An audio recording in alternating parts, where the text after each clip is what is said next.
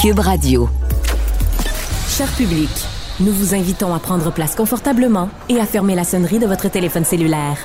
En cas d'incident, veuillez repérer les sorties de secours les plus près de vous. Bon divertissement. Un, deux, un, deux.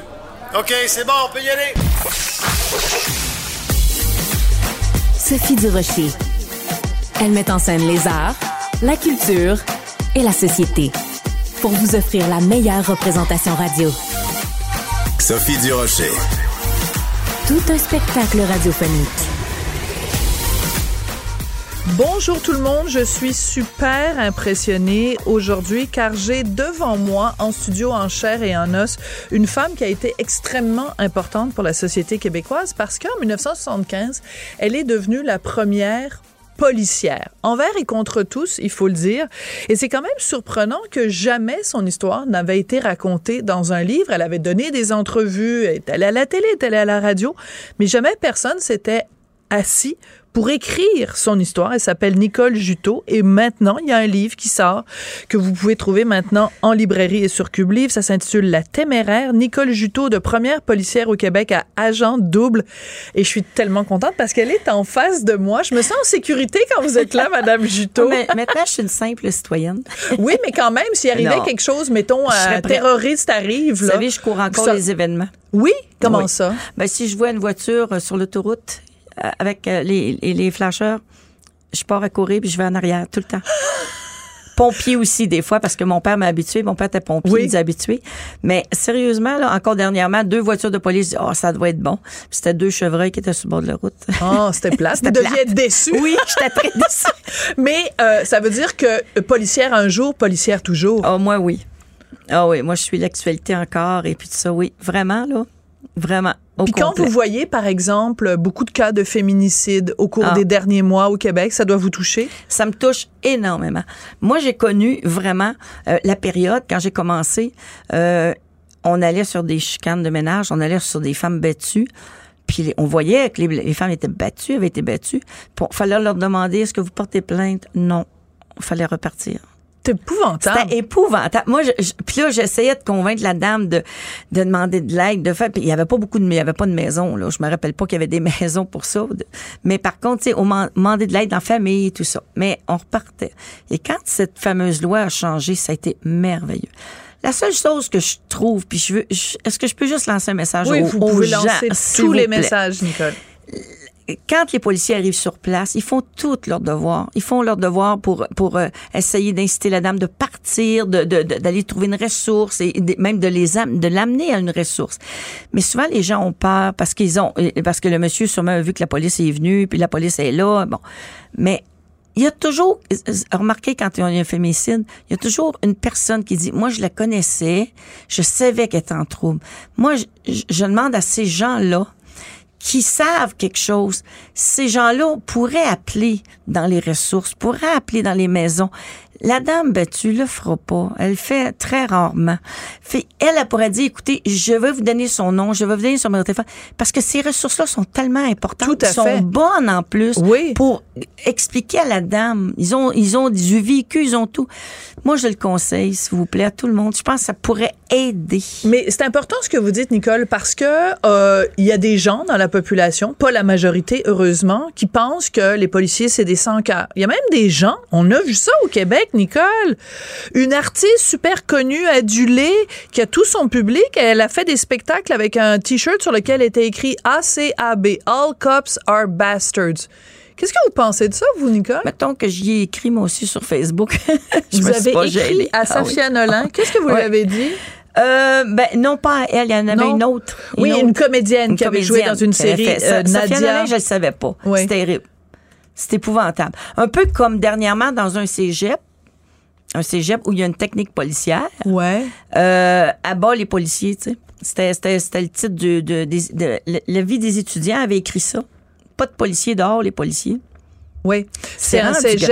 euh, il faudrait que je retrouve. J'ai demandé à Marianne. euh, Je voudrais pas le nommer parce que je suis pas assez sûre, mais il y a une technique policière à Oui. l'intérieur. Comment on peut croire? dans l'agenda, dans l'agenda des étudiants, c'était écrit à Oui. bas les policiers. Vous avez Oui. raison, Nicole. Épouvantable. Ça, ça vous fait de la peine? Ben, c'est sûr. C'est sûr.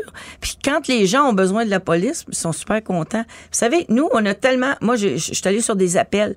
Tu sais, on va dire, c'est pas grand-chose, mais on entend du bruit dans la maison. Les gens sont seuls avec un enfant. Là, t'arrives, là, c'est la sécurité. Moi, je, compare ça un peu comme la personne qui, qui est malade, qui va à l'hôpital, puis qui voit un médecin. Elle, elle est rassurée, hein? Ben oui. Ben, c'est pareil pour nous. On fait ce travail-là avec passion. Mais je suis contente parce que vous le dites au présent, même si vous êtes à la retraite, vous n'êtes plus policière. Mais encore une fois, on sent que ce métier-là vous a pris au trip. Et c'est pour ça que j'ai trouvé passionnant le livre La Téméraire, parce que, donc, Annie Roy, qui a écrit le livre, raconte votre vie, raconte votre carrière. En 1975, quand vous décidez que vous voulez devenir policière, c'est même pas permis par la loi. Vous pouvez même pas aller étudier en technique policière. Ben non, euh, euh, en 72, quand je- Oui, voulu l'appliquer en 72, j- j'avais pas le droit, mais j'avais été en, technique correctionnelle. J'avais vu que le programme, la première année était le même, technique correctionnelle, technique policière. Donc, j'ai dit, j'avais le droit. Fait que j'ai. Mais là, j'apprends, en plus, que l'orienteur est nouveau. Fait que tout de suite, la deuxième session, on a le droit de faire un changement. J'ai fait un changement de technique policière et je l'ai reçu. Hey, J'avais mon papier, je me promenais avec mon Vous papier êtes au une cégep. ratoureuse, vous êtes une ratoureuse, Oui, mais je Nicole. voulais tellement. Voilà. Mais alors, moi, je veux comprendre. Vous Euh, dites, c'est à je voulais cause- tellement. Là, c'est qui- le- C'était quoi au c'était- cœur de à votre cœur? C'était quoi? Ben, moi, c'est, euh, premièrement, c'était aider les gens. Mon père était en uniforme. Mon père était pompier. Je l'ai vu toujours en uniforme. Une passion. Moi, mon père, je n'ai jamais vu dire mon père, je m'en vais travailler, ça me tente pas. Jamais. Mon père était un passionné. Comme je vous le disais, on était à la maison. S'il y avait un camion de pompiers, on était huit enfants, on embarquait dans l'auto puis on allait voir les pompiers.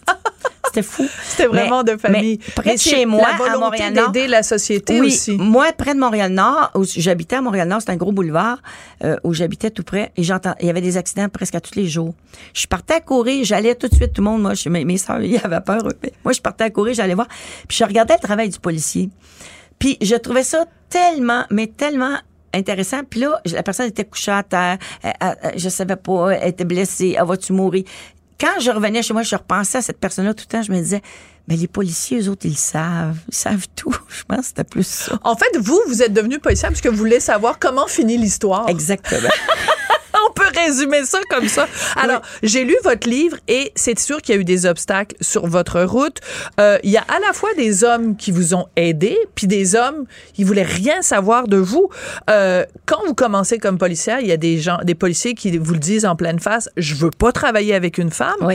Puis dans beaucoup de cas, c'était parce que leur femme Oui. voulait pas que eux travaillent Oui. avec Moi, une je l'avais su policière. par la suite qu'il y a des femmes qui avaient été voir le sergent du poste en leur suppliant, leur demandant. Euh, vous savez, moi, là, quand j'ai fait mon, mon cours, quand je suis allée à l'École nationale de police, on avait exactement les mêmes tests physiques que les hommes. On était 49 dans la promotion où j'étais, tous des cégepiens. Puis je suis arrivée troisième en le test physique. Donc, hommes et femmes confondus. Oui. Eh, mon Oui. Dieu, vous étiez bonne parce que je vous vois, c'est pas insultant. vous êtes pas très grande. Vous mesurez quoi? 5 pieds 3. 5 et 4. Et demi. Oui, parce qu'ils ont changé le règlement en et mettant à 5 et 3. voilà, exactement. Et pourtant, donc, la force physique, donc le mythe, il y a, et encore aujourd'hui, là, c'était en 75, encore aujourd'hui, en 2022, les gens ont encore ce mythe-là. Ah, ben, une femme, ça peut pas être police, c'est pas assez fort. On, on a des, on a des forces puis on a des faiblesses. Ouais. Autant les policiers, autant les hommes ont des forces, ont des faiblesses. Par exemple, À les quelque part, moi, je trouvais que j'arrivais sur des lieux d'une situation.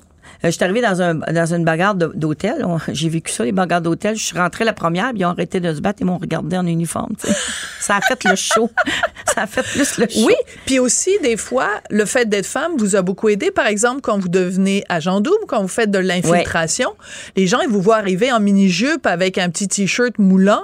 Ouais. Euh, ils jamais un elle va se dire Eh, cette fille-là c'est une police. puis- non, puis moi, ah, puis en plus, dans ce temps-là, il y en avait pas ou presque pas. On était, euh, peut-être, il y en avait quelques-unes qui le faisaient aussi. Ben, c'était à mon avantage, oui.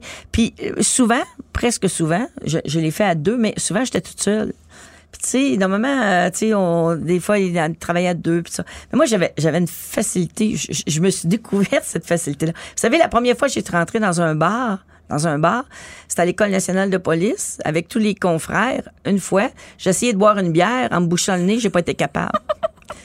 J'adore ça. quand je suis arrivée à- euh, pour la première fois pour faire euh, du travail d'agent double dans un bar, a fallu qu'on m'explique comment ça fonctionne pour acheter une bière presque, tu sais. Parce que vous aimiez pas la bière. J'aime pas encore la que- bière, encore plus Est-ce que vous avez mangé des beignes? Parce que le mythe, là, les Non. policiers qui aiment les beignes. Non? Non, Non, non. ça, c'est faux aussi. Non, Coudon, ben Vous oui. êtes en train de briser toutes nos illusions, Ben, vous, pas là. que j'aime pas ça, les beignes. Mais le problème, c'est que la nuit, il y avait seulement les Tim Hortons ouverts. Ben voilà. C'est pour ça que les policiers se ramassaient tout le temps là Dunkin' Donut et puis tout ça. Ben oui, Alors, j'ai deux questions pour vous. Oui. Euh, on va faire un petit quiz. Oui. La pire affaire qu'un policier vous a fait, le pire commentaire ou la pire situation. Et après, on va faire le pire commentaire qu'un citoyen vous a fait ou une situation avec un citoyen. Euh, la, la pire, je crois que c'est un des policiers. Ça faisait pas longtemps que j'étais arrivée. Et puis, euh, il est venu me voir parce que j'étais en probation aussi. Hein. J'avais un an de probation. fallait pas qu'il arrive rien. Euh, qu'il m'arrive rien parce que sinon, il engageait pas d'autres femmes aussi. Là, c'était, c'était, c'était un, un, un, Un test. C'était un test presque qu'on faisait. Mais euh, la deuxième policière sortie du Québec est arrivée 11 mois et demi après moi. Alors, le policier, qu'est-ce qu'il Le a fait? policier il m'a dit, je souhaite juste qu'il t'arrive quelque chose de grave pour montrer que la femme n'a pas sa place dans la police. Ça, c'est la pire chose qu'on Ouais. vous a dite. Ouais. Ça a dû En vous blesser. euh, oui, Ben, oui, mais, mais par contre, je me disais, je vais lui montrer, je suis capable. Fait que là, quand- ben, parce que moi, j'ai eu une phrase, une phrase pendant mes 25 ans de carrière, puis même à 20 ans, puis 25 ans, j'ai eu des embûches, puis je me disais, puis la phrase que je me disais en dedans de moi, ils m'auront pas. Hmm. C'était juste ça, je disais, ils m'auront pas. Et le- la pire chose ou la pire comment, le pire commentaire d'un citoyen? Euh, je n'ai pas eu vraiment, mais la seule chose que j'ai eue, c'est que je dérangeais euh, le travail. Euh, Festival Western de Saint-Tite, alors je faisais la circulation, mais je bloquais le trafic au lieu de le débloquer. Parce que les gens arrêtaient, ils débarquaient, puis ils me donnaient la main, ils me félicitaient. Puis Ah, là, ça, moment- J'ai pas fait Ça, longtemps. drôle, J'étais contente, tu sais, c'est long faire du trafic sur le coin de la rue. Mais, oh, je bloquais. C'est Tout le monde se demandait drôle. qu'est-ce qui se passe. La voiture arrêtait, ou bien les femmes, les femmes, hey, c'est beau, bravo, là, féminine. Puis c'était la- l'année internationale de la femme. Êtes-vous 75. féministe, vous, Nicole? Ben, moi, j'ai, pas découvert ce mot-là avant parce que mes parents, je vais te donner une idée, ma grand-mère, ma grand-mère, quand j'étais, j'avais 12 ans, avait 60 et 65, elle a montré à mes frères à la chasse, à Bon. les chasser. Ben, c'est Ma féministe. ça. grand-mère. Ah ouais. Ben, je- ben, pour moi, puis ma mère m'a jamais. On n'a jamais été catalogué. Moi, j'ai- commencé à faire de l'athlétisme à l'âge de 12 ans. Des petites shots courtes. Je courais sur la rue, je me fais crier des noms. Ouais. Donc, c'était pas, c'est pas nécessairement C'était une pas dans ma famille. mais vous le viviez, Mais là. Oui, mais moi, je, je, je, je suis pro-femme, là. moi, là, j'aide les, les policières. J'ai aidé des policières dans le trouble. J'ai encore des petites jeunes, dernièrement, des jeunes, des jeunes policiers, policières que, que j'ai trouvés par hasard à la piscine quand je nageais. Puis j'ai su qu'ils s'en allaient. Puis c'est devenu mes petits poulains. Mais euh, en même temps, vous dites, parce que je vous ai lu dans le journal de Montréal de ce matin, dans le journal de Québec, vous dites, euh, ben s'il faut imposer des quotas, puis imposer un certain nombre de, de femmes dans la police, vous êtes plus ou moins d'accord Non, avec je suis pas d'accord. Pourquoi? Non, je suis pas d'accord. Moi, je me dis égalité, égalité, homme ou femme. Donc, Moi, pas de traitement de faveur. Aucunement pas. OK. Aucunement. Non. Parce que quoi, ça rend les femmes moins crédibles si on sait qu'elles sont là en faveur d'un traitement de faveur? Euh, ben, ils savent pas. Les policiers, ils le savent pas nécessairement parce que si on, on, a- on nomme. Je sais qu'il y a des quotas au, au niveau de minorité visible et tout ça. Quel quota, je sais pas. Mais, euh, tu sais, quand, quand nous, ils ont mis notre grandeur, les policiers se sont plaints. Puis là, il n'y a plus de grandeur maintenant. Autant Oui. policiers, hommes-femmes. C'est Peut-être qu'on a amené ce, point-là parce que il y avait sûrement des bons policiers qui mesuraient 5 pieds 7 au lieu de 5 pieds 8 dans le temps. On appelle- puis qu'il aurait pu être un bon policier aussi. Tu sais. voilà. Et Euh, voilà. Dans, les, dans les petits pots qu'on trouve les meilleurs onguents. Nicole, en tout cas, du haut de vos 5 pieds 4, vous êtes une grande policière. Merci beaucoup. Ça a été un plaisir vraiment de vous Ah, parler. J'aurais fait une demi-heure avec vous. Puis, euh, ben, vous reviendrez. Ben, Et, euh, merci. J'encourage tout le monde à lire l'histoire de votre vie, La téméraire, Nicole Juteau. Je vais gruger sur le temps de, de l'invité d'après. Moi, je lis votre livre, le livre, là, Danny Roy. Je dis, il faut faire une série télé. Qui vous verriez, qui jouerait le rôle de Nicole Juteau à la télé? Il me semble Maud Guérin. Il me semble qu'elle serait bonne pour vous jouer. Je sais pas, hein, parce que effectivement, il y a, il y, a, il y, a, il y a quelque chose qui s'en vient. Oui? Oui, C'est un scoop? oui, un scoop. Vous nous annoncez ça? Oui. C'est fait officiellement. C'est fait officiellement. C'est quoi? C'est Luc Dionne qui écrit ça? Non. non. C'est qui? Est-ce que c'est une femme qui écrit le scénario? Oui. Ah? C'est Fabienne Larouche? Non. Bon, Moi, je vais vous, vous allez me le dire. euh, Je vais le dire à, à- à- à micro fermé. Un micro fermé. Hey, vous connaissez ça, les micros en plus. Nicole, ça a Eh, été merci. Oui, oui. un plaisir, mais, vraiment. Mais mes micros avaient des batteries. Hein. oui, c'est ça, c'est Et puis ça important. me brûlait la peau tout le temps. Vous êtes vraiment une mine d'anecdotes. Vous êtes absolument adorable. Nicole Juteau, Merci. première policière au Québec. Merci beaucoup d'avoir été là. Vous avez vraiment ouvert le chemin à toutes les Je vous femmes remercie après. tellement de m'avoir invité. fait plaisir. Merci. Elle se déplace du côté court au côté jardin pour couvrir tous les angles de la nouvelle. Pour savoir et comprendre, Sophie Durocher. culture, tendance et société. Steve Fortin. Speak white.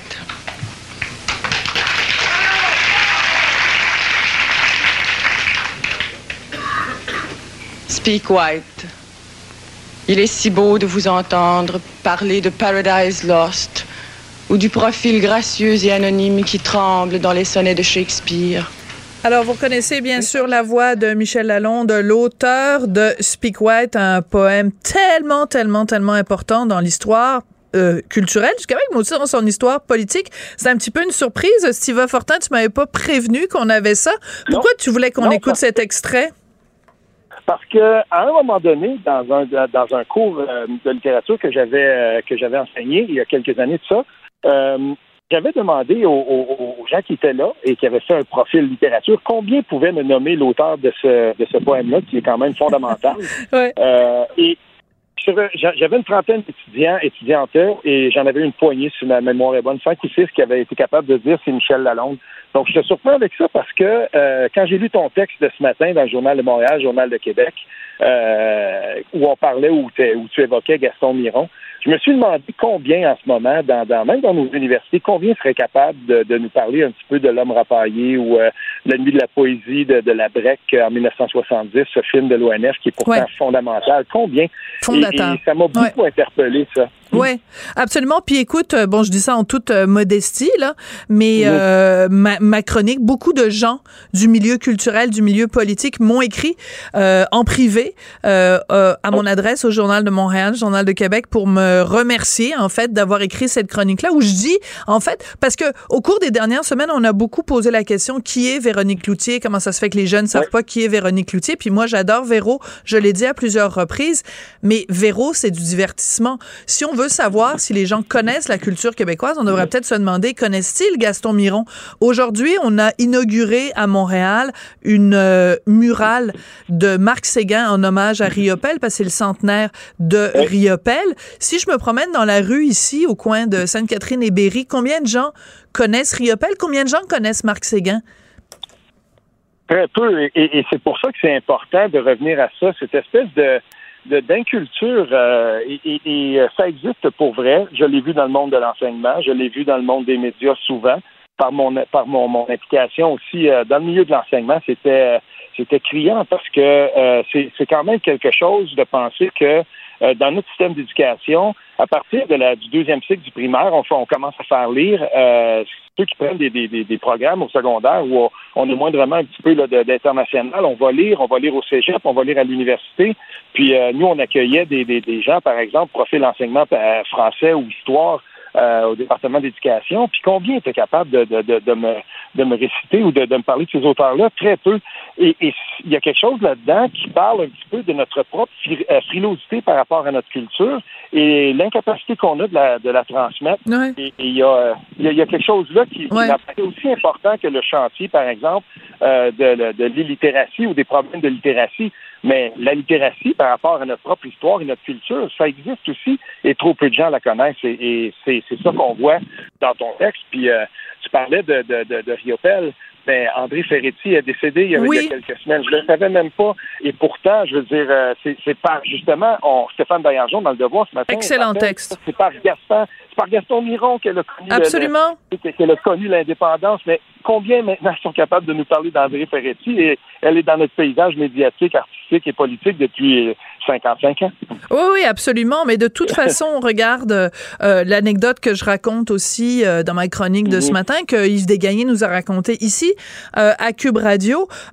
Michel mhm. Rossignol meurt. Yves Desgagnés, il se trouve, cette journée-là, est invité à un talk show à Radio-Canada. Et quand il parle à la recherchiste, il dit, bon, ben, j'aimerais ça pouvoir rendre hommage à Michel Rossignol. Et il s'est fait répondre, ben, ça va intéresser personne. On préfère que vous en teniez à, aux petites anecdotes que vous étiez venu nous, nous, nous raconter. Donc, si, si on n'a pas ce sens-là de la transmission, si on ne dit pas à quelqu'un qui va à l'école nationale de théâtre qui était Jean-Louis Millette, qui était Marcel Dubé, euh, qui, qui, sont ces, ces contemporains même, des fois les gens vont à l'école nationale de théâtre, ne connaissent même pas les auteurs, les contemporains qui, qui, qui écrivent les dramaturges. Euh, je veux dire, au Québec, je pense, il faut se regarder dans le miroir et s'admettre, on n'a pas beaucoup de culture générale. Ça fait mal d'entendre ces mots-là, mais c'est ça la vérité. Ah oui, c'est vrai. Et puis, euh, ça passe beaucoup par le système d'éducation. J'ai été assez chanceux d'avoir un prof de français. Secondaire 2, secondaire 3, j'ai eu deux excellents profs de français qui m'ont fait lire justement des extraits parce qu'on était plus jeunes de la zone. Tu parles de Marcel Dubé, mais euh, tu sais, puis euh, on, nous a introduit aussi parce que si on a des professeurs qui décident de leur propre chef, ben voilà, il y, a, des trucs qui sont accessibles. Puis je veux que, que, mes, que mes, euh, mes élèves euh, en apprennent un petit peu plus dans notre littérature. Il y a tout plein de choses qu'on peut, il y a tout plein de bouquins, il y a tout plein d'angles qu'on peut choisir pour transmettre ça. Et les parents peuvent le faire aussi parce que ça fait tellement une grosse différence un enfant qui est né dans un dans un milieu où il y aura des livres euh, par rapport à quelqu'un qui peut être dans un milieu plus modeste, mais pas, pas toujours, mais où il n'y en aura pas. Et et moi, j'étais assez chanceux pour grandir dans un milieu où il y en avait. Euh, c'est pas le cas de tout le monde et, ça aide aussi. Ça peut commencer à la maison, ça, peut passer par l'école. Euh, et il faut la transmettre. En tout cas, il faut que ça devienne un chantier national, qu'on réhabilite notre culture et notre culture au-delà, comme tu le disais, de, de ou euh, de l'anecdotique, euh, mais pour entrer justement dans les fondements culturels, dans les fondements de, de notre littérature, parce qu'ils sont pas connus. T'as tout à fait raison. Écoute, il nous viendrait mhm. pas à l'esprit, par exemple, que un, un jeune euh, espagnol qui a 18 ans euh, aujourd'hui ne sait pas mhm. qui est euh, Pablo Picasso ou un, un, un Français qui saurait pas qui est Molière. Je veux dire, comment ça se fait qu'au Québec, on a si peu de, de, de, volonté de transmission? Et je pense qu'il y a un mot pour ça. C'est un manque de fierté. Au Québec, on, a, on a tellement vécu longtemps avec cette notion-là. On est né pour un petit pain. on a, on a beaucoup de difficulté à, développer cette fierté-là, être fier mhm. de ce que nos artistes ont accompli, accomplissent et accompliront. Ah oui. Il y a, un, ami à moi qui, euh, qui, a changé ce, petit euh, dicton-là. Il disait, lui, euh, quand tu es né pour un petit pain, tu fais pas des sandwichs pour tout le monde. Puis j'ai toujours trouvé ça bien drôle parce que c'est vrai c'est comme si à un moment donné, c'était pas juste qu'on était qu'on était né pour un petit pain, puis que c'était un peu comme un peu cascadé sur nous, mais on, a eu aussi de la difficulté à un moment donné à juste être capable de se dire ben on va dépasser ça, puis le mot fierté, on va le prendre non pas dans un sens péjoratif, mais on va l'appliquer à la beauté de tout ce qu'on a construit. Et oui, on a beaucoup de difficultés à, on dirait, à assumer cette fierté-là je pense que ça fait un petit bout de temps aussi qu'on essaie de nous rentrer dans le coco des fois que euh, cette, fierté-là, moi j'ai vu des gens qui l'ont associée à du repli, ah alors que cette fierté-là, on devrait être capable de, s'en servir comme un tremplin, un tremplin vers l'autre. Hein. Pour ceux qui ont lu euh, Athos Verbossi, là, je veux dire, c'est exactement ça. C'est un tremplin à fierté. Oh oui, tout à fait, tout à fait. Écoute, euh, oui, c'est ça. Puis on célèbre euh, euh, la culture, par exemple. On va célébrer le livre d'Alain Farah, c'est ça, mille, mille secrets, mille dangers, qui va d'ailleurs être porté en série ou au cinéma, je ne sais plus, par Philippe Falardeau. Donc, célébrons la culture sous, sous toutes ses formes. Hein. Moi, les exemples que j'ai donnés dans mon texte de ce matin, c'était Kim Thuy, puis c'était Dany Laferrière. Donc, c'est cette, cette culture-là québécoise qui est, qui est forme, ben, il faut la célébrer puis il faut en être fier. Donc, merci de m'avoir surprise euh, avec ton extrait de Speak White. À tout bientôt, euh, Steve. merci. Elle se déplace du côté court au côté jardin pour couvrir tous les angles de la nouvelle. Pour savoir et comprendre, Sophie Durocher. C'est tout en anglais. Sophie Durocher. C'est toi qui as tiré la sonnette d'alarme? Le Québécois moyen était euh, quelqu'un qui subissait et qui se disait je ferme ma gueule parce que je veux pas perdre ma job. La rencontre. Cet asservissement, cette servitude volontaire. C'est quelqu'un qui va dire par exemple moi j'étais allé à l'urgence là, j'ai attendu 6 heures, OK? La rencontre. Nantel. Du Rocher. Bon, je sens qu'on va bien s'amuser aujourd'hui avec Guy. Bon, on s'amuse toujours bien avec toi, mais tu m'as dit, tu m'as prévenu que tu avais envie de parler d'hypocrisie. Mon Dieu, les sujets sont... euh, les exemples, il y en a plein autour de nous. Donc, commence, commence donc, mon beau Guy. Là, euh, tu me couperas si tu as le goût d'intervenir parce que j'ai pas mal d'affaires à dire.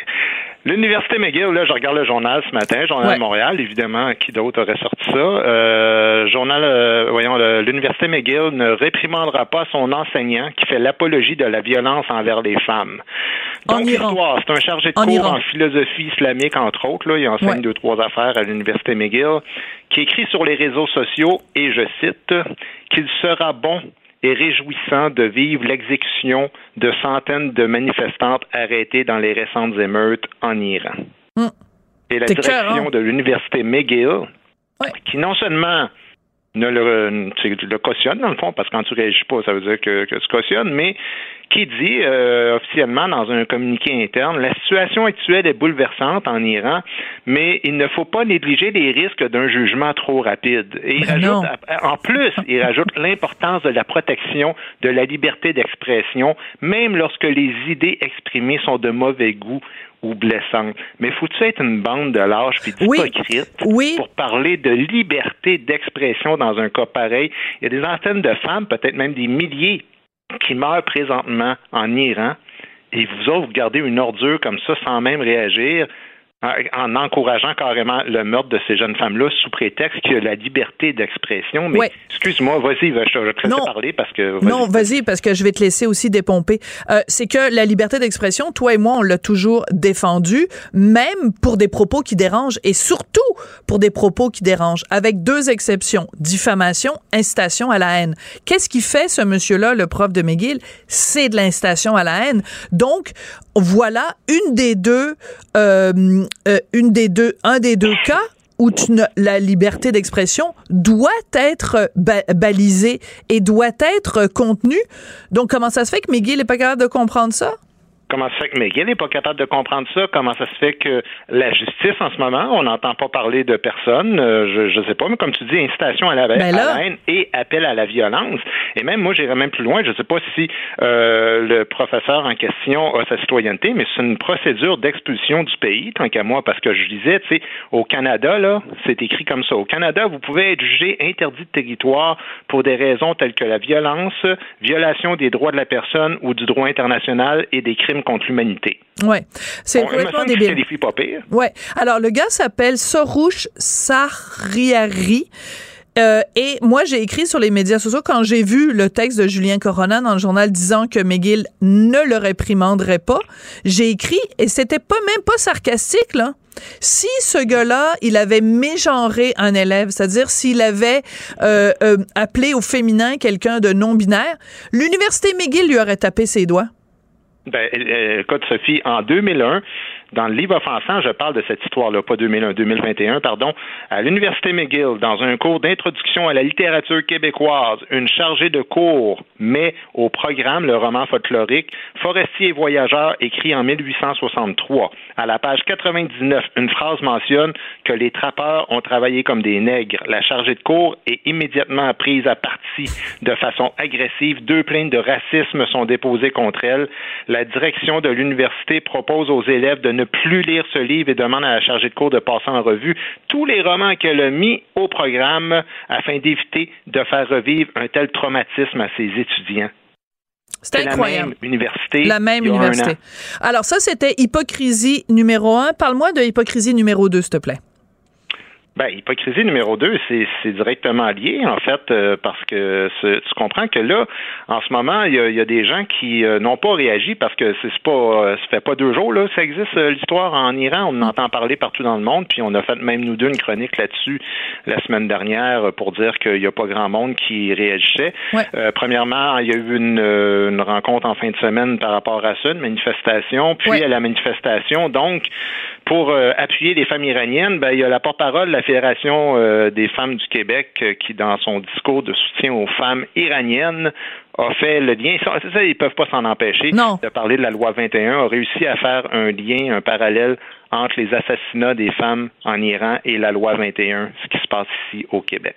C'est épouvantable et euh, Nadia El Mabrouk, qui est une femme courageuse, qui a été la première femme à dénoncer les dérapages du cours d'éthique et de culture euh, religieuse. Donc Nadia El Mabrouk était à la manifestation et elle a écrit sur les médias sociaux à quel point ça la révoltait et à quel point ça révoltait les Iraniens et les Iraniennes qui étaient présents à la manifestation que euh, quelqu'un de la Fédération des femmes du Québec ait fait ce parallèle-là, qui est un parallèle odieux, il faut le dire, parce que à ce que je sache, au Québec, il n'y a pas de police des mœurs qui se promène dans les rues et qui euh, force les femmes euh, euh, musulmanes à enlever leur voile. Donc faire un c'est même pas c'est même pas c'est pire que de la malhonnêteté. Écoute, c'est carrément de la maladie mentale de faire un lien entre un génocide ce qu'on est en train de faire en ce moment, c'est-à-dire qu'on cible parfaitement une population très précise, puis on essaye d'assassiner ces femmes-là, puis, puis puis une loi qui fait juste dire au monde quand tu travailles comme fonctionnaire. Tu as le droit, là, tu sais, ça, peut être de ton opinion de dire écoute, moi non, euh, je suis je contre la loi 21. Mais à un moment donné, là, la Fédération des femmes du Québec qui parle au nom des femmes du Québec, euh, qui, soit dit en passant, tu sais combien il y a de membres, hein, des, membres individuels là, à la Fédération des femmes du Québec, il y en a moins de 500 là. Il y en a quelques centaines. Alors quand 99,9% des femmes du Québec font pas partie de ta fédération, Premièrement, garde-toi une petite gêne. Tu fais pas grand-chose. Tu pas parler des deux côtés de la bouche. À un moment donné, il faut que tu fasses, faut que tu choisisses tes combats. Là, puis là, quand tu es là pour manifester ton appui envers les familles iraniennes, tu peux pas commencer à faire Ah, puis en passant, la loi 21, c'est totalement disgracieux puis déplacé tant qu'à moi. Ouais. Et aussi, c'est que c'est important, encore une fois, de rappeler à propos de la loi 21 que, premièrement, il y a la clause orpheline. Donc, si tu es déjà à l'emploi et que tu portes le voile, tu peux continuer à le porter. Deuxièmement, c'est seulement pendant tes heures de travail. Deuxièmement, c'est seulement les employés euh, en position d'autorité, euh, etc., etc. Donc, à un moment donné, arrêtez. C'est une comparaison qui est odieuse et qui est une insulte à sa face même. Euh, tu sais que Bill Maher, que j'adore, j'imagine que c'est quelqu'un que t'aimes aussi beaucoup. Mm-hmm. Bill Maher, donc animateur américain, qui est vraiment un gars de gauche. C'est vraiment un gars de gauche, mais il critique énormément la gauche. Et il a reçu, tout récemment, il a reçu Massi Aline Jad, qui est une femme iranienne qui vit maintenant aux États-Unis, euh, qui, qui doit être sous protection policière parce que il y a des, euh, des espions iraniens qui ont essayé de la kidnapper. Sa mhm. vie est constamment menacée. Bref, elle est allée euh, à l'émission de Bill Maher et elle, elle a parlé aux femmes occidentales en disant comment, comment vous pouvez arrêter donc de voir des problèmes d'islamophobie partout. L'islamophobie, c'est une peur irrationnelle, mais la peur que les femmes vivent en Iran, c'est une peur qui, elle, est rationnelle. Pouvez-vous vous concentrer là-dessus? Elle a vraiment donné une leçon aux femmes occidentales que la Fédération des femmes du Québec devrait entendre. Oui, puis de toute façon, on fera pas un retour sur la loi 21 puis sur le principe de neutralité, là, mais je veux dire, on a déjà parlé, toi et moi, puis euh, on va revenir sûrement sur ce sujet-là encore plusieurs fois. Mais exactement. Le principe de, de neutralité, euh, c'est pas que la religion dans l'État, là. Ça, ça, implique plusieurs, en fait, tout ce qui a rapport avec ben l'opinion individuelle, euh, parce que même si ça touchait tous les fonctionnaires, tous les gens qui représentent l'État, ben, quand tu es en fonction, tu es en fonction, puis il ben n'y a rien de, y a rien de dramatique à ça, alors absolument aucune comparaison à faire avec ce que les femmes Absolument. Tu te promènerais pas avec un t-shirt du Parti québécois si tu es euh, euh, un enseignant, donc euh, porte pas de voile. le troisième cas d'hypocrisie, c'est quoi, mon cher Guy? Troisième cas, encore une fois, relié à ça. bon, toi et moi, comme je disais, on a fait une sortie la semaine dernière pour dire, hey, vous êtes, vous êtes où les féministes là par rapport à ce sujet-là? Pourquoi on entend parler de personne? Puis, tu sais, ce matin, dans le Devoir, Christian Rio faisait un, excellent article, je sais pas si tu as eu la chance de le voir, sur le wokisme qui compare maintenant, bon, euh, carrément à la, à la nouvelle religion de l'élite, ou en tout cas de l'élite prétendue.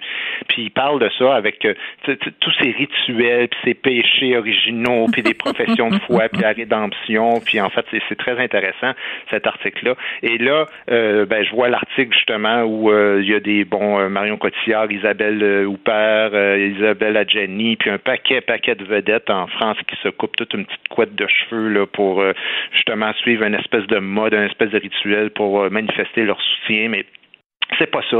C'est pas ça manifester son soutien. Je suis désolé là, mais je veux dire, on va, on va pas pleurer parce que des filles se coupent publiquement une mèche de cheveux. Puis regarde bien, le pas d'accord ils vont suivre bientôt. Là. Je te dis, ouais. je donne même pas une semaine qu'on va avoir le même phénomène ici. Mais t'as aucun risque à faire du niaisage sur Instagram, pas te couper une mèche de cheveux. Il y a personne qui va dire, mon Dieu, c'est scandaleux que tu aies participé à ça. Si tu veux vraiment participer à ce mouvement-là, prononce-toi sur les causes qui créent le phénomène en amont. Quand on fait des sorties publiques pour parler, entre autres, de ça, là, de la loi 21, comme on vient de le faire, du voile islamique. On prend des risques, toi et moi. Comment? On prend des risques en faisant ça, toi ben, et moi. C'est ce que je te dis, c'est que si tu n'es pas, si pas prêt à prendre des risques, n'instrumentalise pas quelque chose qui en ce moment coûte la vie de, de centaines de femmes dans le monde pour toi-même t'acheter un peu de crédit sur Instagram puis avoir l'air bien vertueux puis bien sympathique. Alors, on sera pas on sera pas d'accord ensemble pour un cas en particulier. Isabelle Adjani, c'est quelqu'un euh, je pense c'est son père ou peut-être ses deux parents, en tout cas d'origine algérienne. Et Isabelle Adjani, au cours des dernières années, à plusieurs reprises, a dénoncé euh, les, les, les dérives de l'islam politique. Elle a dénoncé à plusieurs reprises. Elle a même joué dans un film qui s'appelait La journée, le jour de la jupe, si je ne m'abuse, qui racontait l'histoire d'une euh, d'une professeure. Euh, ses élèves euh, étaient euh, étaient euh, refusaient qu'elle porte la jupe parce que bon, évidemment, dans la religion musulmane il ne faut pas que tu montres euh, des bouts de, de, de, chair. Donc, dans le cas d'Isabelle Adjani, moi, je pense qu'il n'y a aucune hypocrisie. Cette femme-là a toujours été constante. Elle a toujours pris des risques pour sa carrière en, en prenant des positions qui n'étaient pas des positions confortables.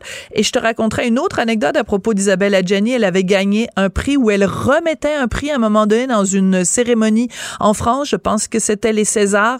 Et euh, au lieu de faire un petit discours gnangnan, elle avait lu un extrait des versets sataniques like elle avait lu un extrait des versets sataniques en direct à la télévision. Ah oui, hein? mais alors que pas au courant de tout ce que tu voilà. dis là. Alors, euh, mais de toute façon, moi, je voulais pas tant personnaliser le Ouais. débat. J'ai nommé ces trois femmes-là parce que c'est les trois femmes qu'on nomme ce matin dans Ouais. le journal, mais il y en a plein, plein d'autres. Mais ce dont je parle, c'est pas tant le fait qu'une ou l'autre ait participé, c'est toujours les courants de mode qui naissent de ça. Et je faisais le lien avec l'article de Christian Rio Ouais, pour dire, à un moment donné, si t'es pas capable toi-même de faire une sortie individuelle quand tu trouves que ça suffit, puis qu'à un moment donné, il faut mettre ton pied à terre puis dire peu importe ce que vous allez penser de moi, voici ce que je pense de ce sujet-là. Ben c'est pas quand la vague de la mode et que la vertu passe qu'ensuite tu te coupes les cheveux puis tu fais regarder moi aussi. Ça ressemble au Ice Bucket Challenge ces affaires-là. Là, je veux dire, à un moment donné, c'est pas un jeu, c'est pas Ouais. un jeu, c'est ça mon point. je comprends, je comprends. Euh, Merci beaucoup, Guy, euh, de nous Ben, avoir merci, donné ces... euh, ben on se reparle demain. Eh oui, c'est trois beaux exemples d'hypocrisie. Tu as parfaitement raison. Merci, Guy. Merci, bye bye. Sophie Durocher. Aussi agile qu'une ballerine. Elle danse avec l'information. Pendant la campagne électorale, on a beaucoup entendu parler euh, d'immigration.